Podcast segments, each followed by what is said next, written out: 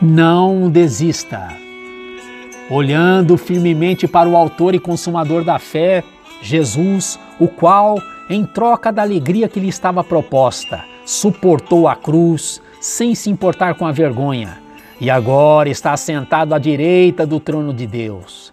Portanto, pensem naquele que suportou tamanha oposição dos pecadores contra si mesmo, para que vocês não se cansem nem desanimem.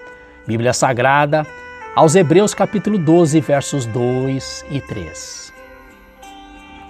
Em 1952, Florence Charwick tentou atravessar o oceano entre a rochosa ilha Catalina e o litoral da Califórnia, nadando num clima com neblina e mar agitado. Depois de 15 horas, seus músculos começaram a ter câimbras e a sua determinação a enfraquecer.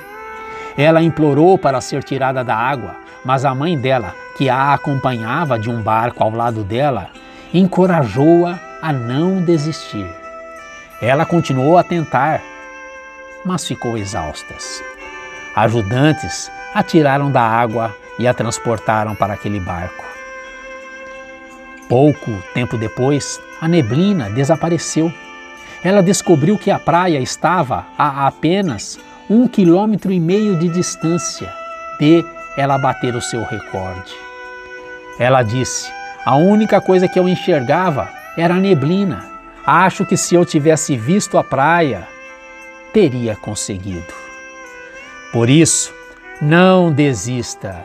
Lemos na Bíblia Sagrada em aos Hebreus capítulo 10, verso 38, mas o meu justo viverá pela fé, e se ele retroceder, não me agradarei dele. O fim pode estar a apenas algumas braçadas de distância. Deus pode estar nesse minuto levantando a mão para Gabriel pegar a trombeta. A praia pode estar mais perto do que você pensa.